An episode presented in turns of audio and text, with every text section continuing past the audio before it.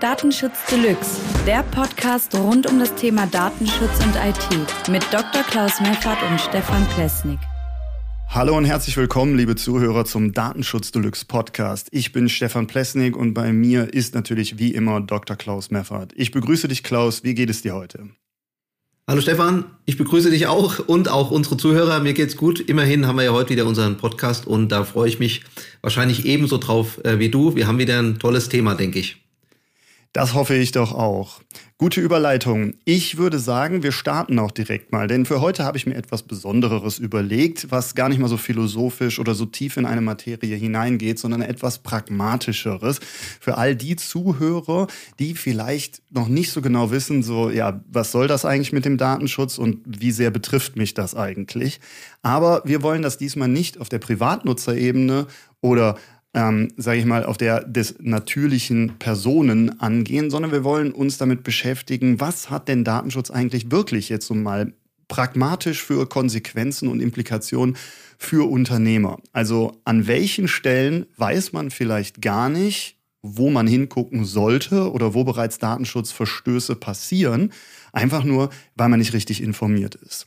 Da denke ich, können wir heute ein bisschen Abhilfe schaffen und deswegen würde ich sagen, starten wir einfach direkt mal mit einer ganz einfachen Frage, denn das interessiert mich jetzt wirklich, Klaus. Wenn du gefragt wirst, sagen Sie uns doch mal hier in unserem Unternehmen, datenschutztechnisch, was läuft da alles richtig, läuft da was falsch? Gibt es einen, einen Ansatzpunkt, wo du sagst, als erstes gucke ich eigentlich immer dahin, dann weiß ich, dann kriege ich schon einen guten Eindruck? Ja, also das erste, wo man draufschaut, ist natürlich das, was man äh, sieht. Ähm, und ich seh, kann ja nicht die Aktenordner eines Unternehmens sehen, außer ich bin vor Ort mhm. eingeladen. Aber selbst dann hätte ich nicht mal Zugriff direkt drauf. Ich komme ja nicht zur Tür rein und reiß den, den Schrank auf und gucke mir die Akten an. Abgesehen davon, dass ich gar nicht wüsste, wonach ich da genau ähm, suchen soll erstmal. Denn ein Papier kann man ja nicht ansehen, äh, ob es zu Recht oder zu Unrecht in einem Aktenordner abgelegt ist. Erstmal. Ja. Zumindest meistens nicht. Wenn da Geschäftsgeheimnisse von anderen Firmen drin sind, könnte es sogar auch rechtmäßig sein, wenn man eine Vereinbarung hat. Also natürlich mhm. äh, würde ich sagen, äh, guckt man zuerst auf die Webseite drauf oder von mir aus auch Apps, mhm. äh, wenn eine Firma äh, eine App oder sowas anbietet, dann schaut man sich die an. Also alles, was öffentlich zugänglich ist. Und das kann ja jeder andere auch tun, nicht nur ich. Und je nachdem, wie viel man darüber weiß, kann man das eben genauer untersuchen oder weniger genau. Aber natürlich, das, was öffentlich ist, da schaut man zuerst drauf. Okay, Stichwort das, was öffentlich ist. Gehen wir mal auf eine Webseite. Die hat ja nun fast eigentlich jedes Unternehmen und ich glaube, das Unternehmen, was keine hat, kann sich entweder so glücklich schätzen, dass die so geniale Kunden haben, dass die das nicht mhm. brauchen. Mhm oder die haben irgendwas verpasst. Äh, was ja vielleicht in Bezug auf Datenschutzverstöße auch die Menge sehr schnell minimieren kann. Also es kann ja auch was Gutes sein. Soll jetzt gar keine Wertung sein. Ähm, aber wenn ich jetzt auf eine Webseite gucke, dann gibt es so, so die ersten Ansatzpunkte, glaube ich, die, die viele Leute gar nicht wissen, ist, ähm, dass es äh, an, an, an welcher Stelle geht es los, wo, man, wo du wirklich sagen würdest, das ist kritisch. Das könnte das könnte also eine Implikation haben, was weiß ich, dass jemand eine Schadenersatzforderung äh, oder sowas stellen darf, die dann unter Umständen auch berechtigt ist. Hm, ja, gute Frage. Ähm, also ich würde grundsätzlich mal als Faustregel sagen, sobald man von Dritten einen Dienst, also ein Plugin einbindet äh, und dieser Dritte äh, nicht vertraglich äh, abgesichert ist sozusagen, das ist meistens bei den üblichen Verdächtigen der Fall. Also wenn ich jetzt mit einer deutschen Firma als Dienstleister äh, ähm, äh, äh, Vereinbarung treffe und da nehme ich ein Plugin von denen, dann kann es schon sein, dass das ähm, rechtskonform ist. Ähm, oft aber auch nicht. Also typischerweise ist es so, dass bei diesen Diensten oder Plugins, die sehr populär sind, Datenschutzprobleme vorhanden sind. Das gilt übrigens aber auch leider für deutsche äh, Unternehmen. Mhm. Da gibt so, ich will jetzt den Namen nicht nennen, aber ein Siegel für vertrauenswürdige Shops zum Beispiel. Das habe ich mir mal angeschaut. Auch die mhm. Vertragsbedingungen des Anbieters und die, die Vertragsbedingungen sind halt so, würde ich jetzt sagen, dass sie normalerweise nicht eingehalten werden und dass da auch Dinge passieren ohne Einwilligung des Nutzers, äh, der eine Webseite besucht, die nicht datenschutzkonform sind. Also grundsätzlich würde ich sagen, Dienste Dritter, umso populärer, umso größer die Wahrscheinlichkeit, dass sie rechtliche Probleme machen. Mhm. Also erstmal spannend mit diesem Siegel, was du sagst. Ich glaube, der ein oder andere ähm, weiß schon, um, um wen es geht. Brauchen wir nicht weiter ausführen. Aber ähm, gehen wir mal auf so eine Thematik ein, die ich jetzt nun wirklich zuhauf kenne. Es gibt ja unheimlich viele Online-Businesses. Also Leute, die Webseiten machen, hauptsächlich eine Landingpage, wo sie versuchen, mit einem bestimmten Angebot äh, einen Nutzer, einen Interessenten zu gewinnen und in einen Kunden umzuwandeln. Und ich sehe immer wieder Anleitungen, wie man diese Webseiten aufbauen soll, mit Sales Funnel und allem drum und drum. Und da werden immer wieder die üblichen Verdächtigen an, äh, sag ich mal, Zusatzservices benutzt. Also wir haben natürlich immer Google Analytics mit im Boot, weil angeblich muss man ja alles über den Nutzer analysieren können, damit man weiß, ob es ein Kunde wird oder nicht. Und auf der anderen Seite gibt es dann natürlich die Facebook-Einbindung, weil man muss ja auch zeigen, dass man im sozialen Netzwerken aktiv ist. Dann haben wir Instagram und natürlich ganz dick immer WhatsApp. WhatsApp ist immer so nach dem Motto, wenn der Kunde mich auf WhatsApp nicht erreichen kann, dann kann, kann der niemals mein Kunde werden, weil die nichts anderes mehr beherrschen, als über WhatsApp zu kommunizieren. Wenn ich jetzt diese drei Services alleine mal nehme, dann sind das doch im Endeffekt schon drei Services, die extrem kritisch zu betrachten sind, wenn ich die auf meiner Webseite einbinde, gerade für einen Erstkontakt. Wie schätzt du das ein? Ja, also bei Google Analytics sehe ich es äh, natürlich absolut genauso. Ähm, übrigens brauchen die meisten Google Analytics gar nicht. Selbst die, die es eingebunden haben, äh, behaupte mhm. ich mal auch aus der Erfahrung heraus, nutzen zum größten Prozentsatz äh, die Daten, die sie bekommen, überhaupt gar nicht. Äh, ja. Ich gebe mal äh, eine Analogie. Ich habe bei mir ein eigenes Analysewerkzeug eingebunden, mit dem ich sogar Conversion Tracking machen kann. Also das heißt, wenn jemand eine gewünschte Aktion auf meiner Webseite ausführt, Newsletter abonniert oder im Online-Shop wäre es zum Beispiel der Kauf eines Produktes oder sowas, dann kann ich das mhm. nachvollziehen ähm, und die Quelle dazu ermitteln. Dafür brauche ich keine Cookies und auch kein Google-Produkt. Ähm, diese mhm. Daten, die sind so umfangreich, dass ich selbst kaum schaffe, die alle auszuwerten. Google Analytics liefert noch viel mehr Daten. Äh, und die meisten haben weder Zeit noch Kenntnis ähm, und auch keine Möglichkeit, aus diesen Erkenntnissen überhaupt eine Aktion äh, abzuleiten, mhm. dass ich es für völlig irrelevant halte, bei vielen, bei den allermeisten prozentual gesehen Google Analytics einzusetzen. Da muss man schon viel Geld ausgeben und zwar sowohl für Werbung als auch für einen Berater, der Google Analytics tief beherrscht, um dann trotzdem nicht rechtssicher zu sein äh, und einen reinen Marketingansatz zu fahren, muss man ja sagen. Jetzt zu mhm. den zwei anderen Punkten. Gut, bei Facebook, ähm, ja, das ist natürlich auch sehr kritisch, kann ich nichts weiter zu sagen. Ich bin, bin nicht mehr auf Facebook. Ähm, das, ähm, die meisten, also wenn jetzt jemand einen Konsumentenmarkt anspricht, dann mag das äh, zumindest aus Marketing-Sicht sinnvoll sein, auf Facebook vertreten zu sein. Für den Business-to-Business-Bereich kommt es immer auf den Markt an, äh, ob ich da wirklich mhm. vertreten sein muss. Bei mir hat es nicht geklappt. Wir haben damals äh, vor der DSGVO sehr viel Werbung gemacht, auch für Facebook. Und da muss man sagen, der, der Erfolg bei Facebook war sehr mager, obwohl der Markt ausgesprochen gut war. Also das muss jeder mhm. selbst beurteilen, aber datenschutzrechtlich ist natürlich hochproblematisch. WhatsApp weiß ich jetzt nicht genau, wie man das auf Webseiten direkt einbindet. Zumindest wenn man WhatsApp äh, anbietet und der äh, andere nicht von sich aus den Erstkontakt macht, dann würde ich sagen, hat man schon rechtliche Probleme zu befürchten. Äh, wenn der andere aus eigenen Stücken jemanden kontaktiert, dann kann er das machen. Wobei man natürlich immer beachten muss, äh, wenn äh, WhatsApp äh, schickt ja auch an alle Kontakte im Adressbuch ein Ping sozusagen mit, äh, das auch als mhm. personenbezogenes Datum, Datenwert äh, zu kennzeichnen ist. Äh, und dieses Ping, dafür sind natürlich, ist natürlich irgendjemand veran mitverantwortlich. Das ist nicht nur Absolut. Meta als WhatsApp-Betreiber, sondern auch die, die die WhatsApp-Kommunikation machen und deren Adressbuch sozusagen an WhatsApp bereitstellen. Also da mhm. müsste man schon auch Probleme befürchten. Es gibt, glaube ich, keine äh, datenschutzkonforme WhatsApp-Lösung. Ich habe das auch mal untersucht. Da gibt's ja WhatsApp for Business, mhm. aber irgendwie braucht ja WhatsApp trotzdem Kontaktdaten. Ich meine, ganz ohne Kontaktdaten Daten geht's halt nicht. Es ist ja ein dezentral, es ist ja ein zentrales System. Es ist ja nicht Absolut. keine Punkt-zu-Punkt-Verbindung. Wenn wir beide per WhatsApp äh, kommunizieren würden, was wir nicht tun, dann würden wir ja nicht direkt kommunizieren, sondern über einen WhatsApp-Server. Äh, ja. Und ich meine, da kann man über die Verschlüsselung hin oder her, das hat ja sogar die irische Datenschutzbehörde festgestellt, dass es ein Problem ist, äh, obwohl die wirklich sehr unternehmerfreundlich ist und vor, vor allem freundlich zu Unternehmen, die ihren, ihre Zweigstelle in äh, Irland haben, äh, so wie, wie es bei Meta der Fall ist. Also und aus Amerika drei, kommen. aus Amerika kommen. Deswegen, sie haben in Irland ja nur eine Abrechnung äh, oder eine formale Stelle, die keine ja. eigenen Assets hat, keine eigenen Vermögenswerte. Die sind nur dafür da, damit so aussieht, als würden sie die europäischen Gesetze einhalten. Also ich denke, die genannten Punkte, die du da äh, oder Tools, die du erwähnt hast, die sind äh, alle sehr kritisch zu betrachten. Google Analytics natürlich am meisten und man muss auch sagen, äh, da es ja so ein populäres Tool ist, ist es auch ähm, äh, Gegenstand zahlreicher rechtlicher Angriffe. Also mhm. weil es eben so gut untersucht ist und ähm, weil jeder es kennt, auch Richter kennen Google Analytics mittlerweile besser als irgendein äh, exotisches Tool wie Adobe. Ist nicht exotisch, aber Adobe Analytics zum Beispiel ist, glaube ich, bei mhm. den meisten Nicht-Technikern nicht so weit verbreitet im mental zumindest. Ähm, Google Analytics hat jeder, glaube ich, schon mal gehört. Sehr richtig.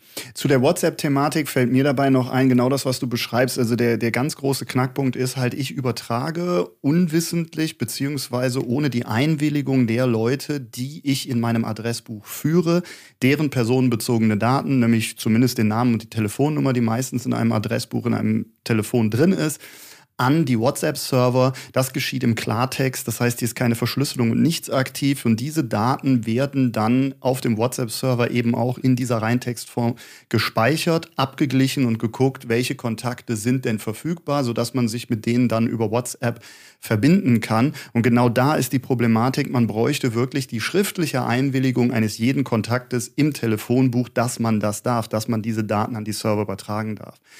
Ähm, an der ich, Stelle. Vielleicht nur ganz kurz ja. ein, also du hast vollkommen recht, ich wollte es nur noch mal ergänzen, damit es auch jeder versteht. Äh, wenn ich einen Brief abschicke, da muss ich halt den Empfänger draufschreiben. Äh, und äh, die Post mhm. liefert ihn aus und die Post ist in dem Fall Meta. Äh, wenn jetzt ja, ein, genau. dein, deine WhatsApp-Anwendung sozusagen mich kontaktieren will, dann macht sie das über einen Meta-Server und der kann natürlich die Nachricht nur an mich zustellen wenn deine WhatsApp-Anwendung dem Meta-Server meine Adresse genannt hat. Also insofern ist es genauso, wie du sagst. Man muss natürlich wissen, an wen man eine Nachricht schickt, damit äh, das, da, die Nachricht auch da ankommt. Da gibt's keine Verschlüsselung. Wenn es eine Verschlüsselung gäbe, dann würde die Nachricht nicht ankommen. Ja, genau. Und das ist ja auch genau der Knackpunkt. Denn was dann passiert ist, dass es äh, sogar schon dazu gekommen ist, ähm, dass diese WhatsApp-Buttons auf Webseiten zum Beispiel, wenn ich die als Unternehmer einbiete, anbiete, dass alleine schon das Angebot zu sagen, hey, kontaktier uns doch auf WhatsApp, ähm, damit einhergeht, dass das ein Verleiten dazu ist, äh, dass man diesen Kommunikationsweg wählt und da der eben in der gemeinsamen Verantwortlichkeit, was die personenbezogenen Daten angeht, liegt, was dem bedeutet, dass für den Unternehmer er äh, fordert den Kunden sozusagen aktiv dazu auf, ähm, auf einem Kommunikationsweg, der rechtlich kritisch zu betrachten ist, zu kommunizieren. Und alleine das kann schon dafür sorgen, dass es hier zu Problematiken äh, führen kann, wenn Nutzer das äh, ja, sozusagen monieren oder deswegen vor ein Gericht ziehen möchten, weil da eine ja, unrechtmäßige Übertragung personenbezogener Daten stattgefunden hat. Auf der anderen Seite habe ich äh, vor einiger Zeit, und da ist auch noch nichts Neues zu beschlossen worden, gesehen, dass für deutsche Behörden das Nutzen von WhatsApp erlaubt wurde. Ich glaube, das haben die mehr oder weniger einfach nur gemacht, weil sie gewusst haben, die Pappenheimer kriegen wir sowieso nicht dazu, sich vernünftig zu informieren und zu bessern. Aber auf der anderen Seite gibt es eben den Weg, die WhatsApp passiv zu nutzen. Bedeutet, ich installiere die auf meinem Handy und lasse deren, lass nicht zu, dass die Zugriff auf mein Adressbuch hat. Dann kann ich die WhatsApp aber wirklich nur passiv benutzen. Bedeutet, nur der Nutzer kann mir Nachrichten schicken. Also ich kann dann sagen, ihr könnt uns über WhatsApp unter der Nummer erreichen. Aber die müssen den Erstkontakt machen. Also das ist dann so eine reine eher Support-Funktion und nicht wirklich, sag uns deine Nummer und wir kontaktieren dich und schicken dir irgendwelche Angebote zu. Nachdem der Kontakt hergestellt ist, kann man dann zumindest, würde ich sagen, auf der rechtlichen Ebene sagen, der Nutzer hat selbstständig entschieden, WhatsApp zu nutzen und der hat uns aktiv kontaktiert. Der hat also vorher seine Einwilligung bereits gegeben, seine personenbezogenen Daten an WhatsApp zu übertragen. Ja, Vielleicht. sofern da, wie gesagt, keine Kontakte kontaktiert werden von WhatsApp, äh, die nicht eingewilligt haben, weil die wissen ja nichts von ihrem Glück, ähm, kann mhm. man sagen, äh, ist das äh, vielleicht nicht unbedenklich, aber zumindest halbwegs sicher, ja. Was den, ja, was genau. den Kontakt mit dem, mit dem Kunden angeht. Bei den Behörden kann ich es nicht ganz nachvollziehen, muss ich sagen. Ich habe es noch nicht gehört. Ich auch nicht. Ähm, aber ähm, zumindest äh, kann die Behörde selbst vorschreiben, wie man sie kontaktiert. Das passiert ja dauernd. Ich meine, das Finanzamt, äh, mit dem kann ich auch mhm. nicht verhandeln, wie wir uns denn jetzt äh, unterhalten. Äh, also insofern, äh, ich wüsste jetzt nicht, warum ich meine Stadt äh, wegen der Müllkalender per WhatsApp anschreiben muss. Dann nehme ich halt das Kontaktformular oder greife zum Telefonhörer. So oft muss man ja jetzt eine Behörde auch nicht kontaktieren in seinem Leben. Also und wenn doch, dann glaube ich, geht es über WhatsApp nicht besonders gut, weil die Kommunikation ausgesprochen ungenau ist, weil man halt am Handy auch so schlecht tippen kann und nicht so lange Sätze und dann diese Abkürzung. Also ich kann nur sagen, bei Behörden leuchtet es mir überhaupt nicht ein. Ich weiß zum Beispiel bei Kfz-Werkstätten, dass jemand äh, gerne eine Info hat, wann das Fahrzeug fertig ist, aber das kann man ehrlich gesagt auch per SMS schicken. Ich verstehe jetzt nicht ganz, also klar, das, die kostet vielleicht ein paar Cent, aber beim Werkstattauftrag, der 350 Euro kostet, ich weiß nicht, ob man da nicht 10 Cent mal investieren kann in eine normale Kommunikation. Ähm, da bin ich voll bei dir. Ich glaube, die Thematik, so wie ich es zumindest damals verstanden hatte, und nur damit du das weißt, diese Information, dass das Be Behörden erlaubt ist, diese Nutzung, ähm, die ist schon bestimmt sechs Jahre alt. Nur es hat sich eben nicht mehr viel dran geändert, äh, dass das so irgendwann mal dann doch holter die Polter genehmigt wurde, als so ein großer Aufschrei vor einigen Jahren um die Thematik, wie verarbeitet eigentlich WhatsApp unsere Daten ähm, durchs Internet ging. Ähm, was da aber hauptsächlich, worum es da hauptsächlich ging, war die ähm, war die interne Kommunikation, also der Mitarbeiter innerhalb eines Unternehmens untereinander. Und ich glaube, das ist vielleicht auch ein interessanter Punkt, den nochmal nach vorne zu stellen, weil wir haben ja zwei unterschiedliche Kommunikationsebenen. Klar, wir haben die zum Kunden, das ist die eine, das ist klar, der Kunde entscheidet unter Umständen selbstständig, okay, dann habe ich da nicht viele rechtliche Probleme. Aber die rechtlichen Probleme entstehen ja auch dann, wenn ich innerhalb meiner Firma oder innerhalb meiner Behörde WhatsApp nutze und die Kontaktdaten, die auf meinem Handy sind, was teilweise auch Privathandys sein können, können, je nachdem, wie die Richtlinien zur Privatnutzung von Geräten am Arbeitsplatz aussieht ähm, dazu führen kann, dass unwissentlich personenbezogene Daten von unbekannten Menschen an WhatsApp übertragen werden, nur weil ich diesen Dienst auf meinem Handy nutze. Und das genau ist eben rechtlich ein unglaublich großes Problem, gerade weil auf so einem Handy eines Mitarbeiters, der sagt, ich mache mit bei WhatsApp und ich kommuniziere darüber intern mit meinen Kollegen, bestimmt auch die Kontaktdaten von denen drauf sind, die sagen, ich möchte das bitte nicht. Und diese werden dann aber trotzdem am WhatsApp übertragen. Und die Leute, die halt quasi wirklich explizit gesagt haben, nein, ich will WhatsApp nicht nutzen, deren Daten dahin zu übertragen, das ist dann wirklich auf jeden Fall ein Punkt, wo man sagen kann, hier könnte diese Person Schadenersatz einfordern. Ja. Und den vor allen Dingen nicht in zu kleiner Größe, wenn ich mir mal so angucke, was es für Urteile teilweise gegeben hat, gerade wenn Mitarbeiter in Bezug auf Datenschutzsystematiken Klagen eingereicht haben wegen dem Missbrauch ihrer personenbezogenen Daten. Ja, also, also vielleicht zum Schluss nur, kritisch werden. Nur, nur, zu WhatsApp noch ganz kurz. Wir brauchen ja jetzt nicht mhm. äh, nur über WhatsApp zu sprechen, ähm, auch wenn es vielleicht ein häufiges Tool ist, aber ich sag mal, äh, erstens, also die, ich weiß nicht, ob du dich versprochen hast oder einfach nur irgendeine Zahl gesagt hast, ähm, aber sechs Jahre her ist ja vor der DSGVO, das kann schon sein, dass da mal irgendwas ähm, entschieden wurde, was aber mittlerweile auch, hast du ja auch selbst gesagt, keine wesentliche Relevanz mehr hat. Ähm, also mhm. man, wir, ich will jetzt nur den Eindruck vorbeugen, dass es so sei, dass Behörden WhatsApp nutzen würden. Das glaube ich nicht und ich habe es auch in letzter Zeit nicht gehört. Äh, der zweite Punkt ist, ähm, wenn Mitarbeiter im Unternehmen WhatsApp nutzen, dann frage ich mich, wer ist das denn? Also ein Büromitarbeiter ganz bestimmt nicht. Der hat eine E-Mail, der hat eine PC-Tastatur. Warum soll er auf sein blödes Handy tippen, wenn er vor seinem Computer sitzt? Einer, der im Lager ist, da stellt sich mir die Frage, äh, wenn der so oft schreiben muss, dann wäre es doch vielleicht nicht schlecht, wenn die Firma ein eigenes Kommunikationssystem hat. Äh, und dann geht es ja auch nicht nur um das Thema Datenschutz, es geht ja auch noch um äh, vertrauliche Daten. Also es gibt Mitarbeiterdaten, es gibt Vertraulichkeitsvereinbarungen, die man geschlossen hat. Es gibt auch noch Geschäftsgeheimnisse, die haben gar nichts mit Datenschutz zu tun in erster Linie. Also dieser Fall, den halte ich für relativ ähm, selten. Ähm, da müsste man sich mhm. jetzt wirklich den Einzelfall mal angucken. Also vielleicht so viel noch zu WhatsApp.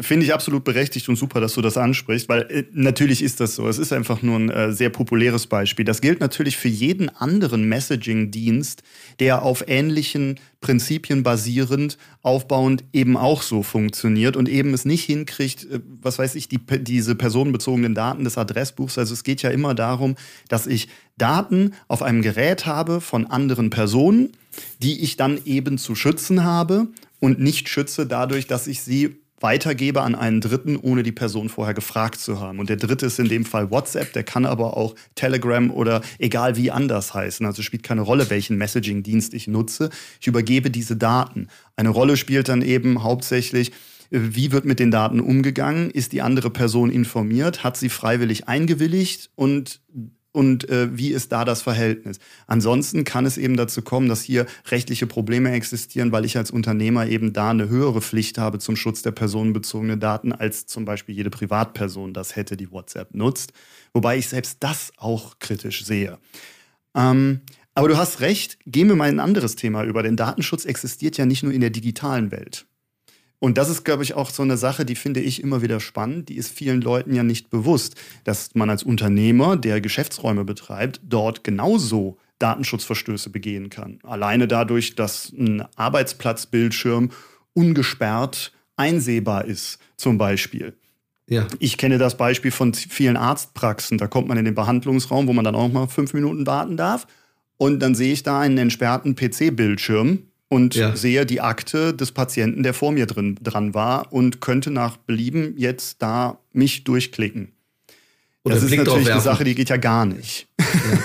äh, vor allem im Arzt, wo die äh, Krankheiten anderer Menschen, vielleicht auch von dem, der anwesend ist, gerade äh, eingesehen werden können, da muss man vielleicht nicht mal klicken, da reicht vielleicht schon der Blick. Also da hast du recht. Äh, mhm.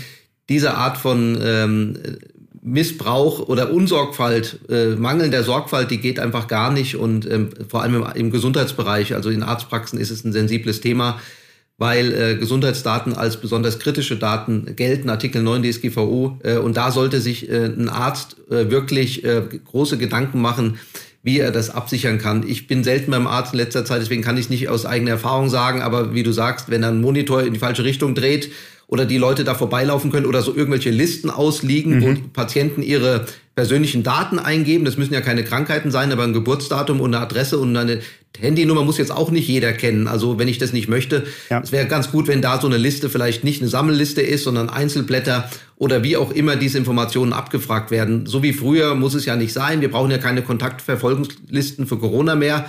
Da war das Ganze vielleicht ein bisschen komplizierter, weil äh, es dauernd passiert ist, dass man sich irgendwo eintragen musste. Aber im Arzt, bei einer Arztpraxis, wo man ja eigentlich Kunde ist oder Patient, da kann man die Daten, glaube ich, auch anders austauschen als über eine Sammelliste. Äh, das sowieso. Was ich auch spannend finde an der Stelle ist, wenn man in solchen Situationen dann zum Beispiel aufgerufen wird.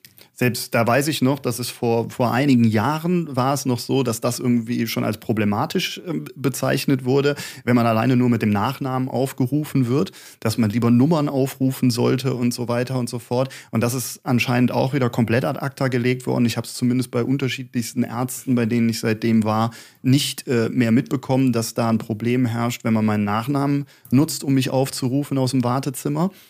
Ähm, aber auch diese Tatsache, dass man, ja, wie du schon sagtest, ne, man wird nach der Handynummer vielleicht auch gefragt, während man an der Rezeption steht und dann stehen da aber noch fünf andere. Und dann sagt man seine Handynummer. Das sind ja auch alles Sachen, wo man sagen kann, na, kann man durchaus kritisch betrachten, weil diese Information übergibt man damit ja auch Fremden, die einfach nur neben einem stehen. Ähm, also das sind eben alles Stellen, wo Datenschutz auch eine Relevanz hat, die wir häufig vergessen, weil wir immer so viel darüber reden, ja, hier eine Software und da werden meine Daten hin übertragen, ohne dass ich das weiß. Also unwissentliche Datenübertragung ja. passiert auch im zwischenmenschlichen Kontakt, möchte ich damit ja, sagen. Ja, also äh, vielleicht noch ein wichtiger Punkt, also klar, diese, diese, diese gesunde, gesunde Menschenverstand, damit kann man die Probleme, die du, du ja so recht äh, aufgeworfen hast, jetzt auch, die auch existieren, äh, einfach lösen, ja. Also die mhm, meisten klar. Probleme kann man durch gesunden Menschenverstand lösen. Äh, was du nicht willst, was mit deinen Daten passiert, das soll soll auch nicht mit den Daten von jemand anders passieren. Ich meine, es gibt Leute, denen ist alles egal, die sollte man nicht mit diesem Motto konfrontieren, aber die meisten sind, glaube ich, da vernünftig, verantwortungsvoll. Was natürlich auch noch ein Problem ist, ähm, also zunächst mal ist es auch gerechtfertigt, dass man eine Videoüberwachung macht auf seinem eigenen Gelände. Ja, mhm. äh, Diebstahl, Vandalismus äh, und so weiter. Das kann man durchaus machen. Äh, es muss aber ähm, einen Anlass geben, also äh, anlasslos kann man es machen, aber nur sehr kurz. Äh, da gibt es auch Urteile, es kommt immer auf den Einzelfall natürlich an. Also das heißt, die Speicherung der Videos sollte nur sehr kurz erfolgen. Wenn es einen Anlass gibt, ist es was anderes. Also wenn man jetzt feststellt, dass da irgendwo ein Einbruch stattfand, dann kann man die Videos natürlich aufheben, bis die Straftat aufgeklärt ist, äh, würde ich jetzt mal sagen. Und das ist, glaube ich, auch Usus. Es gab mal einen Fall, der ist sehr spannend, mhm. den will ich vielleicht mal kurz erwähnen, oder zwei, zwei Sachen. Das eine ist eine Selbstbedienungstankstelle, SB-Tankstelle, die äh, hat leider verloren, muss ich sagen vor Gericht, die darf ihre, die, die hat dauernd Vandalismus bei sich, ja. Und es gibt auch dauernd Leute, die zwei Wochen später kommen und sagen, ich habe kein Tank, kein Benzin gekriegt, die Zapfsäule ging nicht oder bei mir wurde äh, ja, bei mir wurde was abgebucht, aber es kam kein Benzin raus und so weiter und so weiter. Und dann ja. äh, hat das Gericht gesagt, ja, alles richtig. Ihr habt aber trotzdem nur das Recht, eure Videos 72 Stunden lang zu speichern. Ähm, und wenn ihr halt feststellt, dass Vandalismus äh, da ist, dann muss es innerhalb von 72 Stunden passieren. Ähm, das kann ich allerdings nachvollziehen. Was allerdings Problem, also klar, ich muss halt schon ab und zu mal auf die Videos drauf gucken. Ich kann jetzt nicht sagen, ich gucke nur alle zwei Wochen drauf, dann stelle ich fest, huch, die Tankstelle brennt. Äh, hätte ich auch früher, früher feststellen können, vielleicht auch zum Schutze der umliegenden äh, Häuser oder der, der Umwelt. Ich meine, dass eine Tankstelle auch äh, gesunde äh, Umweltprobleme verursachen kann, das sollte man wirklich schnell feststellen, wenn es denn so ist. Ja, äh, wenn jetzt aber jemand kommt nach zwei Wochen und sagt, da kam kein Benzin aus der Zapfsäule, dann kann man das mit dem Video natürlich nicht äh, beweisen. Andererseits glaube ich auch nicht, dass man es mit dem Video immer beweisen könnte, selbst wenn man es noch hätte. Also insofern, mhm. das Gerichtsurteil ist irgendwie sehr hart, aber auch ein bisschen verständlich, muss man sagen. Der Tankstellenbetreiber ist dann halt insofern der Dumme, als dass, wenn jemand kommt äh, und sagt, ich habe kein Benzin gekriegt, äh, dann wird er halt nicht mehr Kunde sein.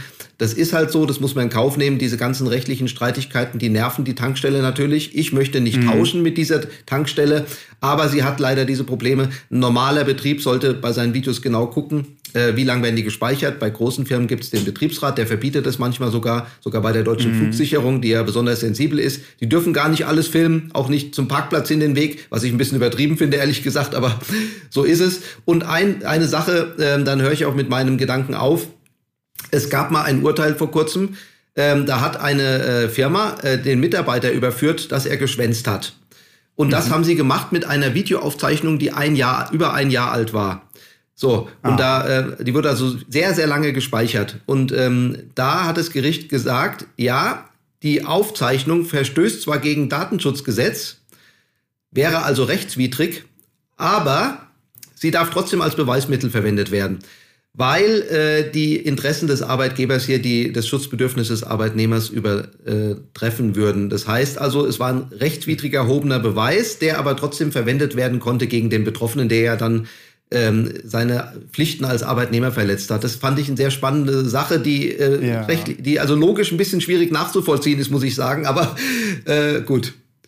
Ja, wie kann ein rechtswidriger Beweis vor Gericht, der, der, der erbracht wurde, vor Gericht zulässig sein? Weil er ist ja bereits in, von seiner Natur her eigentlich schon nicht zulässig. Das ist schon ja, echt äh, komisch. Also äh, der Beweis an sich ist nicht rechtswidrig, nur ähm, dass er da, also die Aufzeichnung ist laut DSGVO rechtswidrig. Das sind, also wenn man es genau nimmt, zwei mhm. verschiedene Sachen. Das ist halt das, wo der normale Mensch, du und ich, sage ich mal, da nicht so ganz mitkommt. Äh, ich ich habe da auch meine mentalen Probleme. Andererseits finde ich es auch sehr gut, dass jemand, der schwänzt bei der Arbeit, da, dadurch erwischt wird. Ja, ich meine, aber ein Jahr lang aufheben, also da muss ich sagen, hätte man auch vorher mal drauf gucken können. Ja, also ich finde, man muss jetzt nicht alle zwei Tage gucken, ob jemand äh, geschwänzt hat, aber also nach einem Jahr erst halte ich jetzt auch für ein bisschen problematisch. Äh, definitiv, vor allen Dingen, wenn der Beweis so weit in der Zeit zurückliegt. In einem Jahr ändern sich ja auch viele Dinge, vielleicht eben auch am Verhalten unterschiedlicher Personen. Also man referenziert da ja wirklich auf Zustände, die vielleicht auch fragwürdig sind. Aber es ist ein sehr schönes Beispiel auf jeden Fall dafür, dass das eben in beide Richtungen wirkt, dieses ganze Schema. Und dass wir eben auf der einen Seite Möglichkeiten nutzen können als Unternehmer, um uns vor Problemen zu schützen, aber auf der anderen Seite auch immer gucken müssen, was bedeutet das denn, was sind das denn für Implikationen für die Rechte und Freiheiten der einzelnen Person, des Mitarbeiters oder eben auch des Kunden, des Partners, der Lieferanten, die ich dort vielleicht einschränke. Und deswegen ist Datenschutz eben so wichtig, weil es auf der einen Seite die Transparenz fördert im Austausch von Daten untereinander, aber eben auf der anderen Seite auch dafür sorgt, dass es klare Verhältnisse darüber gibt, wer ist für was verantwortlich und wer kann eben in die Pflicht genommen werden. Und ich glaube, das ist eine Sache, die wir sehr häufig oder die sehr häufig von Unternehmern, gerade wenn sie im Start, in der Start-up-Phase sind, vergessen wird, dass wir da natürlich in der realen Welt einige Schnittmengen haben, wo das kritisch werden kann, die man durchaus beachten muss und wo man sein Datenschutzmanagement und die Dokumentation ordentlich pflegen sollte. Aber eben auf der anderen Seite im Internetbusiness, wo so viele Produkte angeboten werden, die ich als Nutzer kaufen und konsumieren und nutzen kann, auch um Services anderen anzubieten, Dienstleistungen, die zu bezahlen sind als Business, ähm, wo gar nicht für mich wirklich klar ist, wo, welche Daten woher überhaupt fließen und was ich überhaupt mit den Daten mache von den Menschen, denen ich jetzt meinen Service darüber anbiete. Und das ist eben so ein sehr kritischer Punkt. Wenn man mal seine Datenschutzerklärung wirklich ordentlich aufbereitet, fallen einem diese ganzen Punkte auf. Und dann weiß man eben auch unter Umständen, an welchen Dingen man nachbessern kann. Denn es geht ja um nichts anderes als um Transparenz. Wir wollen Richtig. ja nur nicht, dass die Leute sich gegenseitig auf den Schlips getreten fühlen, weil sie etwas nicht wussten. Dann ist ja, ja datenschutztechnisch erstmal alles okay. Wenn ich dann eine Einwilligung habe, super. Ne? Genau, die Einwilligung Kann man ja erstmal pauschal so sagen. Genau, die Einwilligung ist manchmal schon wichtig. Also Transparenz bei Google Analytics schützt nicht davor, dass man noch eine Einwilligung einholen muss. Ähm, aber du hast äh, recht, ähm, das Wichtigste ist die Transparenz. Und wenn einem schwerfällt äh, zu erklären, äh, was man da tut mit welchen Daten, dann ist es ein sicheres Zeichen dafür, dass man es nicht tun sollte. Weil äh, ich meine, das ist auch immer das Problem bei, bei, Google. Äh, wenn ich Google Analytics einsetze, dann kann ich das überhaupt gar nicht erklären, was da passiert. Äh, also ja. das ist schon das erste Zeichen dafür, dass es nicht in Ordnung sein kann. Und das könnte man jetzt auch für viele andere Dinge äh, sagen. Äh, bei diesem ähm, Shop-Siegel nenne ich es jetzt mal was ich vorhin am Anfang erwähnte, da ist es genauso. Da wissen die meisten auch nicht, was da passiert. Sie lesen sich auch nicht die Verträge durch. Und wenn sie sie durchlesen würden, so wie ich es mal im Kundenauftrag getan habe, dann würden sie feststellen, dass sie da ihr Todesurteil unterschrieben haben quasi. Äh, und deswegen äh, sollte man sowas einfach nicht tun. Ja, wunderbar. Ich ähm, würde sagen, ich hoffe, aus diesen Informationen konnte man ein bisschen was mitnehmen. Das Stichwort, was du angesprochen hast, finde ich, ist eine sehr geile Prüffrage, ein sehr cooler Prüfsatz, den ich mir auf jeden Fall merken werde äh, den ich auch nur jedem empfehlen kann. Behaltet euch das im Kopf. Wenn ich nicht genau erklären kann, wie es funktioniert, dann liegt das wahrscheinlich daran, dass ich es nicht nutzen sollte, weil es kritisch sein könnte. Und was ich transparent erklären kann und mir ganz sicher bin, dass ich weiß, wie es funktioniert, das ist ein sicherer Hafen, wo ich sagen kann, da kann ich mich drauf verlassen. Dann habe ich nämlich wahrscheinlich auf der anderen Seite auch einen Partner, der das vertreten wird, dass er das gesagt hat. Und nicht so wie Meta, Facebook oder Google, die sich ständig aus der Verantwortung ziehen wollen. Und ähm, ich würde sagen, damit kommen wir zum Ende dieser Folge. Ich fand das äh, sehr spannend, besonders auch mal so zu erfahren, was das so für unterschiedliche Gerichtsurteile gibt und in welche Richtung die eben auch ausschwenken können, die wir uns nicht erklären können. Ist ja auch mal ganz spannend zu sehen. Aber dafür gibt es dann ja eben auch Gerichte und Anwälte, vor denen wir nicht möchten, dass einer von euch Zuhöris jemals landen muss. Und deswegen Überlegt ein bisschen genauer, ob der Datenschutz nicht vielleicht in eurem Unternehmen früher angepackt weniger Schaden anrichtet als zu spät beachtet. In diesem Sinne äh, danke ich euch vielmals für die Aufmerksamkeit, hoffe es hat euch Spaß gemacht und ihr hört beim nächsten Mal wieder rein. Jetzt noch mein letztes Abschiedswort an den Klaus. Lieber Klaus, hat mir wieder sehr viel Spaß gemacht. Vielen, vielen Dank und damit verabschiede ich mich von euch allen. Tschüss. Ja, ebenfalls hat mir auch sehr viel Spaß gemacht und ich hoffe, die Zuhörer konnten ein bisschen was mitnehmen. Tschüss. Das war Datenschutz Deluxe. Du willst mehr spannende Themen oder Kontakt zu uns? Dann besuche Klaus Meffert auf seinem Blog Dr. DSGVO und Stefan Plesnik auf seinem YouTube-Kanal Datenschutz ist Pflicht. Bis zum nächsten Mal.